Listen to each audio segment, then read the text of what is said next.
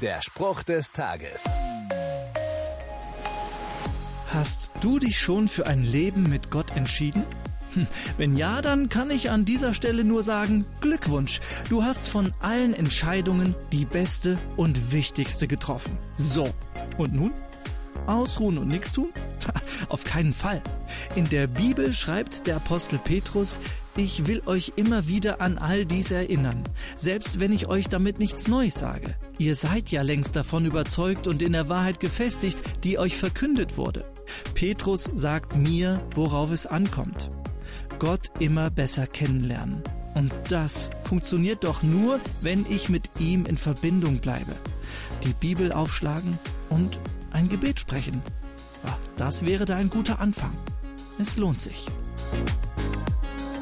Der Spruch des Tages steht in der Bibel. Bibellesen auf bibleserver.com.